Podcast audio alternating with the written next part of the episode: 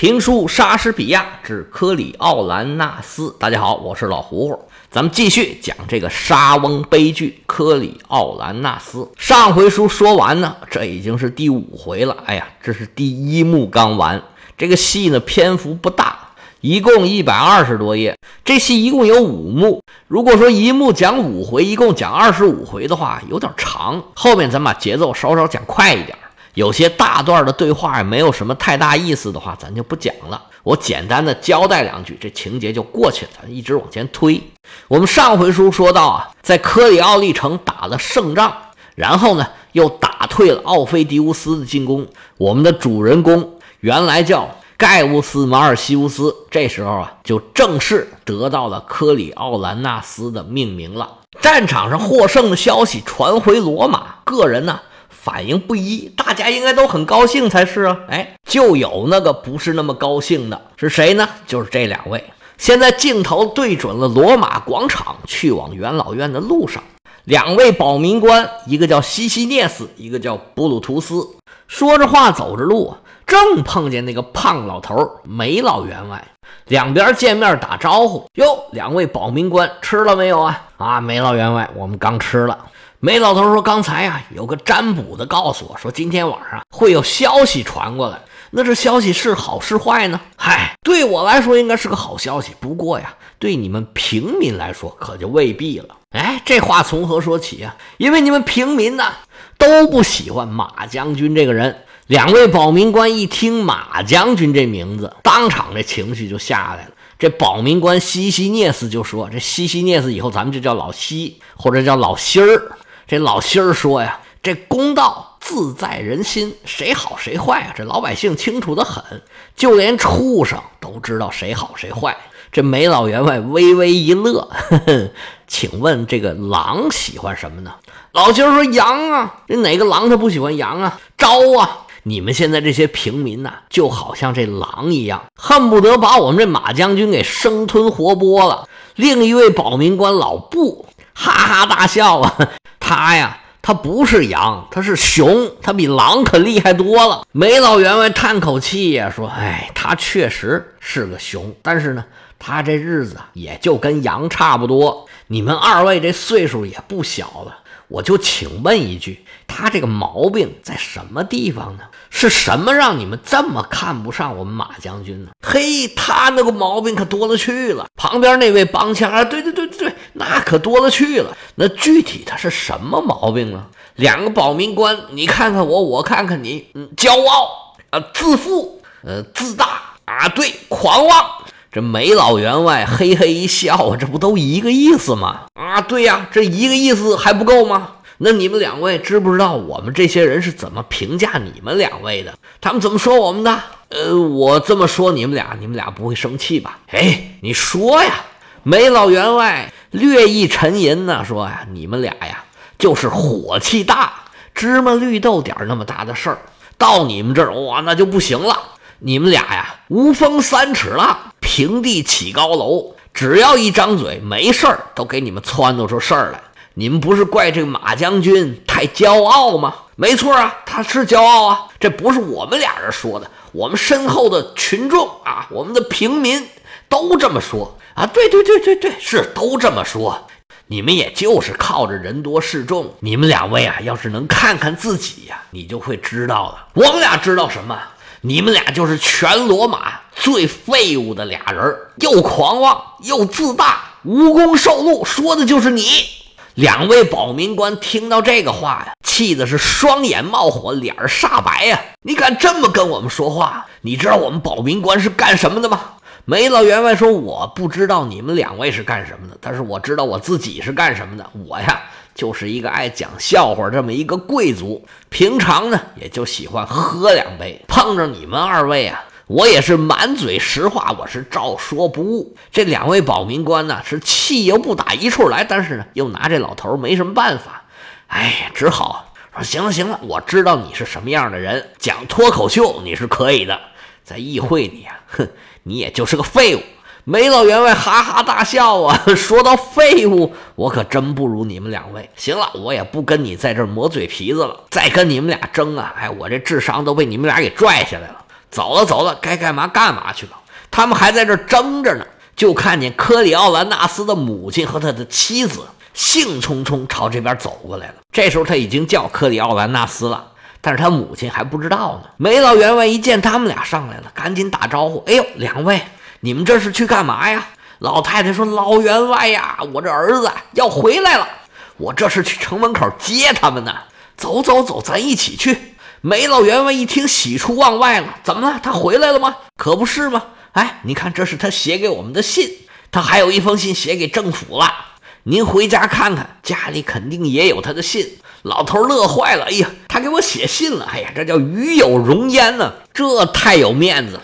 回头我把这信呢打个板儿，我给供起来。”他这个信好啊，相当于仙丹。有个头疼脑热，哎，我读读他的信，这个药到病除。这马太太说，确实有您一封信。哎，那太好了。哎，他受伤了没有啊？一说这事儿啊，这个婆媳二人这反应是迥然有别。婆婆是趾高气扬，那当然了，她这眉毛上头啊挨了敌人一下，那血流不止啊，据说要添一个大伤疤了。还有他的胳膊也受伤了，而科里奥兰纳斯的妻子说到他受伤了，哎呀，这一脸的凄楚啊！这婆婆一看媳妇这样，哎呀，又开始安慰她：“没事儿，这伤啊过两天就好了。多一块伤疤，不是更能显出他的男子气概吗？”这他已经是第三次带着相叶官回来了。这相叶官可了不得。是罗马军团战士的一个至高无上的荣誉，他是颁给那些啊用实际行动拯救战友的这个罗马公民。凯撒年轻的时候啊就得过这个相业官，这个事儿啊他吹了一辈子。罗马当时有六种所谓的什么什么官，平常我们说的比较多的一个是这个相业官，还有一种叫做草官。这草官呢，他就颁给这个直接挽救过军团、对战争胜利有重大贡献的。不管是将军呢、指挥官呢，还有士兵，都可以得这个草官。还有一种呢，其实是最少的，但是我们现在见的最多，就是所谓的桂官，又叫月桂花官。为什么我们见的多呢？因为将军凯旋举行凯旋仪式的时候，他的头上就会戴一个这个月桂花冠。因为我们现在平常见的普通的士兵呢，应该是比较少的。但是呢，谈论这个最高级的将领，这种反而见的会比较多。你比如凯撒呀，他经常的一个用以示人的形象，就是头上戴着这个桂冠，月桂花冠。凯撒老喜欢戴这个，还有一个原因，就是因为啊，凯撒有点谢顶，可能太聪明了吧，这不太爱长毛。他为了遮丑，这脑袋上经常要戴点绿，其实也不是绿的，真正戴到他头上的都是用黄金做的，是黄的。除了这三种比较通用的官之外，还有三种，一个叫登城官，一个叫海战官，一个叫营寨官。这个就顾名思义吧，谁先登上城啊，谁先夺了营寨，谁在海战中获胜了啊，就得这几种官。之所以比较少见呢，可能是比较专业吧，提到的就比较少。这相业官本来就是一个很高的荣誉，很难拿。咱们这位科里奥兰纳斯一人拿了三次，那你说说这是多不容易的事儿吧？原作里面通过一系列的对话，交代了这位科里奥兰纳斯的丰功伟绩。咱们说了啊，快点推进情节，就不在这墨迹了。我大概交代一下这谈话的内容。首先呢，这次。元老院把这次战争的功劳全部都记在了克里奥兰纳斯的身上。他们还提到了克里奥兰纳斯身上啊受了好多好多的伤。之前跟塔克文打这一仗的时候啊，他身上负了七处伤。这个塔克文是谁？大家可以听一听我的罗马史，那里边讲的非常的清楚，又有故事又有史实。这里简单的说一下吧，就是罗马王政时期的最后一任国王被罗马人给赶下台去了。然后呢，他又反扑跟罗马人打仗，中间就是这么一个故事。在这次战役出征之前呢，咱们这位马将军是身负二十五处伤，身上的伤疤都已经差不多铺满了。不过用梅老员外的话说呀，这每一个伤口都是敌人的坟墓。他们还在这说着话呢，就听外边啊，咚咚巴拉巴拉，咚咚巴拉巴拉，咚咚巴拉巴拉，咚，哒哒滴哒哒滴哒滴哒哒。哒哒滴哒哒滴哒哒滴哒，一大帮将军簇拥着克里奥兰纳斯，带着象叶冠呢，吹吹打打进了罗马城了。队伍最前面有一个传令官，手捧一个公告，大声的宣读：“全体罗马人民听真！马尔西乌斯单身独立，在科里奥里城内奋战，他已经在那里赢得了一个光荣的名字。”在盖乌斯、马尔西乌斯之后，加上了科里奥兰纳斯的荣称，欢迎您到罗马来。著名的科里奥兰纳斯那边接着吹，哒哒滴哒哒哒哒哒滴哒，老百姓是夹道欢呼，科里奥兰纳斯，科里奥兰纳斯。罗马城内的百姓还在这兴奋地欢呼，来迎接他们的英雄。这个这时候的克里奥兰纳斯已经是意兴阑珊，有点啊不耐烦了。他对这些啊表面功夫没什么兴趣，嘴里嘟嘟囔囔：“哎呀，什么时候完呢？真没劲！我最烦这一套了。”走着走着，大将军往路边一指：“你看，那是不是你母亲呢？”柯将军啊，这时候已经是柯将军了。柯将军是三步并作两步。腾腾腾腾走到母亲面前，咕咚就跪下了，说：“妈，你看我厉害不厉害？都是您呐，在后头给我祈祷，才能立下今天的战功。”指着自己的伤口，这个额角上有一块疤。妈，你看这儿，还有左胳膊上，看我受的伤。妈妈看着儿子无比的骄傲啊，这眼泪都下来了。孩子，孩子，好孩子，赶紧起来吧！你现在这新名字叫什么？叫什么科科什么纳纳斯？科里奥兰纳斯，哎，以后咱就得叫你这个了，是不是啊？妈，那你是你叫什么都行，不叫也行。您是最了解我的，我哪在乎过这个？妈妈赶紧把儿子扶起来。这时候旁边这个夫人呢，百感交集，已经哭成个泪人了。科里奥兰纳斯一把把妻子抱到怀里，行了行了，别哭了，乖乖，我这不是回来了吗？他回来了，你还哭什么呀？我要是装棺材里，你能笑吗？好了好了好了。啊！我这回来了，回来了。周围这些人呢，包括他母亲这老闺蜜，还有这个梅老员外，都纷纷上前向科里奥兰纳斯献上自己的祝福。这边啊，你一言我一语聊起来了。那传令兵可等不了了，过来催。哎哎，将军将军，咱别聊了，那边元老院还等着呢。这边这几位只好恋恋不舍，告辞去元老院跟贵族们报道去了。这两位保民官，一位老布，一位老心儿，眼见这情景啊，这个别扭啊，说出话来这个酸呢。老布说呀，原文讲，所有的舌头都在讲他，眼光昏花的老头子也都戴了眼镜出来瞧他。那时候有眼镜吗？饶舌的乳媪，这乳媪就是年纪大的奶娘。饶舌的乳媪，因为他讲的出了神，让他的孩子在一旁啼哭。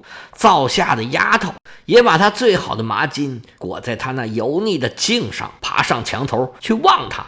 马棚里、阳台上、窗沿里，全都挤满了；水沟里、田藤上，也都站满了各色各样的人。大家争先恐后，就想看看他那张脸。唉。难得露脸的祭司也在人群里面挤来挤去，跟人家夺一个位置。戴着面罩的太太、奶奶们也让他们用心装扮过的脸庞去接受阳光的热吻，吻得一块红一块白的，真是热闹极了，简直啊，要把他当了一个天神的化身似的。嗨，老七儿接过话茬说：“哎，这次啊，他是有希望当选执政官了吧？”啊，那不能吧？他在位的时候，我们就无所事事了。嗨，你放心好了，他没这两下子。这老心儿说呀：“你放心，我们代表的是平民，我们平民人多势众，只要我们找他一个岔子，咱们就拼命挤兑他。你看他那脾气，只要有一点小火星，我保证他就炸了。”啊，言之有理。这保民官布鲁图斯眼珠一转，就想起一个事儿来。哎，我说老心儿啊，你这么一说呀，我突然想起一个事儿了。有一次啊，我听见他说呀，要是他要选执政官呢，他绝不会到市场上去。咱不是选执政官的时候，每个执政官都到市场上把所有的罗马公民全都叫来，这候选人呢，都一个个都脱个光脊梁，把身上打仗时候所负的这些伤疤。都给这些老百姓看，好让老百姓投他的票吧。他说他不打死他，他也不去干这种丢人现眼的事儿。他还说呀，哎呀，当个执政官有什么了不起？我就不当，让我当也可以，就省掉这些繁文缛节、这些丢人的环节。咱们该打仗打仗，该干活干活，少扯那乱七八糟的啊！是这样吗？他这么说的吗？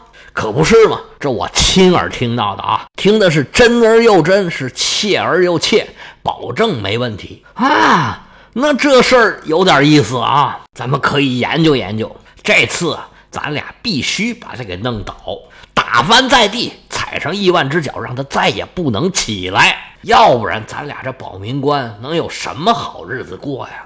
对对对对对对对，他不是不愿意去市场吗？哎，咱非得让他去市场。不去不行，不去呀，就让所有的老百姓在他那儿闹。他不是不脱衣服吗？哎，咱非得让他脱衣服。你要是不脱衣服，你就是瞧不起我们罗马的平民。哎，这样啊，你不但执政官你当不成，你这就是死罪呀！你瞧不起平民还了得吗？只要我们所有的平民都投票让他死，那他就是死路一条。你觉得这怎么样？这布鲁图斯一听这话，说：“老心儿还是你坏呀！哎，我怎么想不出来这招呢？这主意不错，咱们就这么办。不过呀，咱们得把这事儿给办扎实一点啊！怎么办才算扎实呢？咱们得两边办，一边啊，咱们得使劲煽乎这些平民，好好跟他们说一说，这个克里奥兰纳斯现在叫克里奥兰纳斯了吧？他一旦当权，会面临什么样的结果？”这些事儿一定跟老百姓说清楚，就跟老百姓说，他要是当权，必然会压制你们的申诉，剥夺你们的自由。他虽然打仗的时候很能耐、很厉害，这么多敌人都打不过他。不过平时啊，你看看他对你们老百姓一定是特别狠的。所谓养兵千日，用在一时，他呀就是养兵的那个兵，平时养着他就行了，不能让他干这些日常的事儿。让他管理国家，非给管乱了不可。如果咱们说的好啊，这些平民一旦相信了，支持他的人少了，他自然也就选不上了。这是这一头啊，那那头怎么办呢？那头啊，就要往死里头拱他的火。他那个脾气是一点气也受不了的。他不是不愿意去市场吗？就让这些平民在市场那等着他。你不去，我们就不走。他不是不愿意脱衣服吗？哎，就让他当众脱衣服，把衣服全脱了。他要是不脱，就是瞧不起平民。现场上啊，下边一喊一叫，他呀马上就会生气。他越是生气，下面这些平民呢就越不喜欢他，越要弄死他。而他又天生就是这么个犟种，他又打心眼里瞧不起咱们这些平民。底下一旦这呜嗷喊叫起来。他必然就会怒火中烧，最后啊，他会把自己烧成灰烬。嗯，高啊，就是这个主意，咱们好好办，一定弄死他。俩人还在这商量着呢，有一个使者过来，哎，两位大人，这个元老院呢开会，请你们俩赶紧过去。现在大家都准备好了，选这个克里奥兰纳斯当这个执政官了。现在他可是大红人啊，原文里面写，我看见聋子。围拢来瞧他，瞎子围拢去听他说话。当他一路经过的时候啊，中年妇女向他挥手套，年轻的姑娘向他挥围巾手帕，贵族见了他像是对着神像一样鞠躬施礼，平民看见他都纷纷扔帽子。哎呀，掌声雷动！哎，我从来没见过这么热闹的场景。